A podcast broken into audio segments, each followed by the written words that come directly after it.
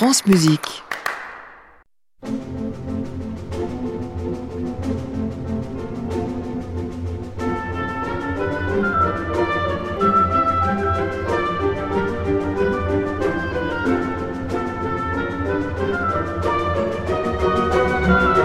France Musique, au cœur de l'orchestre, Christian Merlin.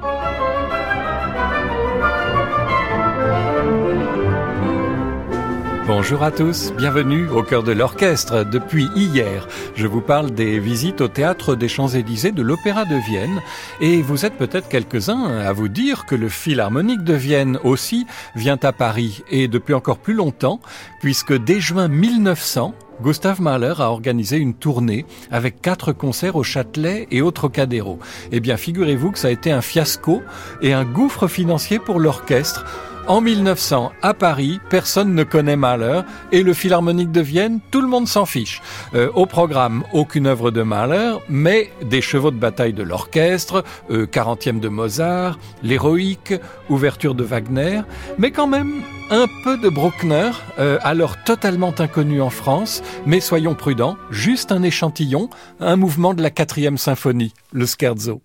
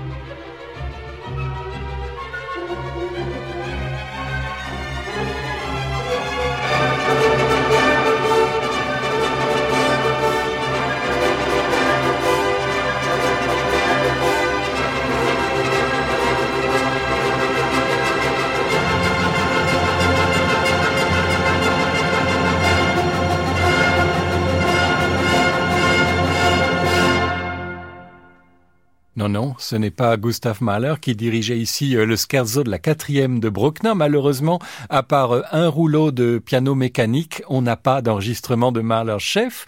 C'était Karl Böhm, mais bien avec le Philharmonique de Vienne, comme en 1900. Alors si vous êtes des fidèles d'au de l'orchestre, peut-être êtes-vous étonné de me voir traiter séparément l'orchestre de l'Opéra de Vienne et le Philharmonique de Vienne. Vous aurez raison de vous étonner, car au risque de me répéter, je vous rappelle qu'il s'agit bel et bien des mêmes musiciens, mais sous deux statuts différents. L'orchestre de l'opéra est un orchestre salarié à plein temps, euh, salarié par l'État autrichien, avec pour obligation d'assurer les services dans la fosse de l'opéra. Et ses membres se sont constitués en association de droit privé pour donner des concerts symphoniques sous le nom d'Orchestre Philharmonique de Vienne, en plus de leur présence dans la fosse. Regardez donc bien quel nom on emploie orchestre de l'opéra ou philharmonique. Le philharmonique est donc venu à Paris pour la première fois en 1900, pas au théâtre des Champs-Élysées puisqu'il n'existait pas encore. Et puis on les retrouve en 1930 avec Clemens Krauss, et en 1937 avec le grand Bruno Walter euh, dans le cadre de l'exposition universelle Deux concerts avec entre autres au programme le Requiem de Mozart.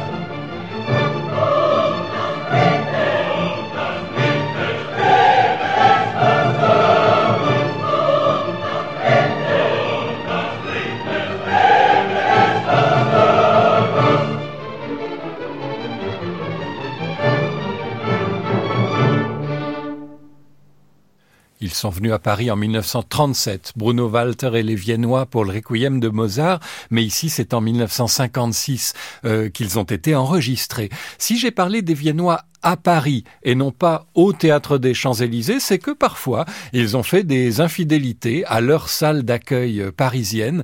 En 1988, par exemple, c'est à Pleyel que le producteur André Furneau, euh, fondateur de la série Piano 4 étoiles, a réussi le coup du siècle en accueillant Claudio Abbado, Maurizio Pollini et le Philharmonique de Vienne pour l'intégrale des concertos et des symphonies de Beethoven. Euh, l'occasion de vous rappeler que Beethoven était au programme du tout premier concert de cet orchestre en 1842 et que dans l'effectif d'origine du Philharmonique de Vienne, il y avait encore au moins deux musiciens qui avaient participé à la création de la neuvième le 7 mai 1824 sous la direction du maître.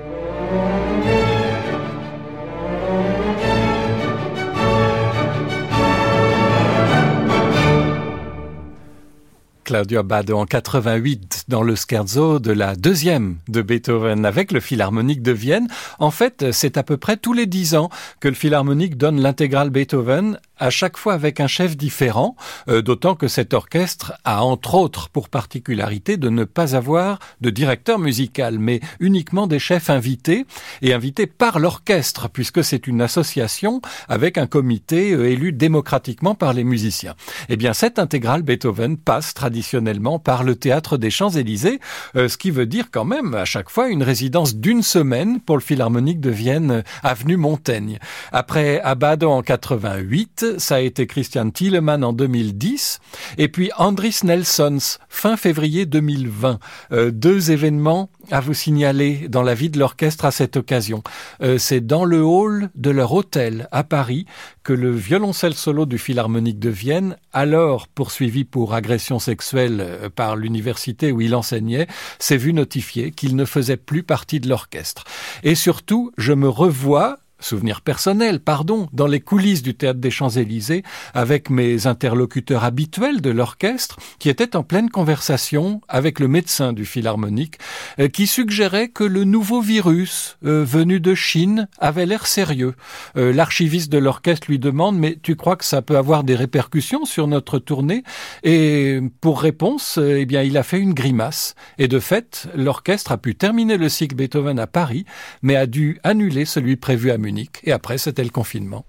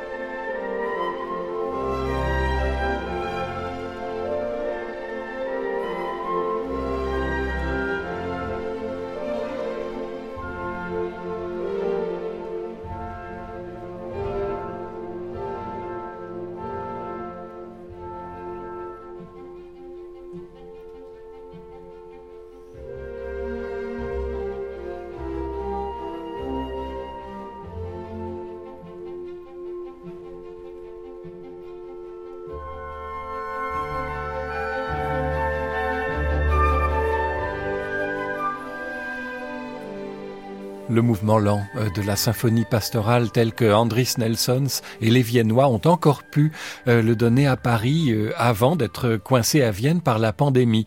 Depuis 1993, le rendez-vous des Viennois aux Champs-Élysées est régulier, plusieurs fois par an. Ça, on le doit à Dominique Meyer, alors directeur du théâtre, qui a noué ce lien privilégié avec l'orchestre, ce qui d'ailleurs l'a mis dans une position favorable au moment de postuler à la direction de l'Opéra de Vienne.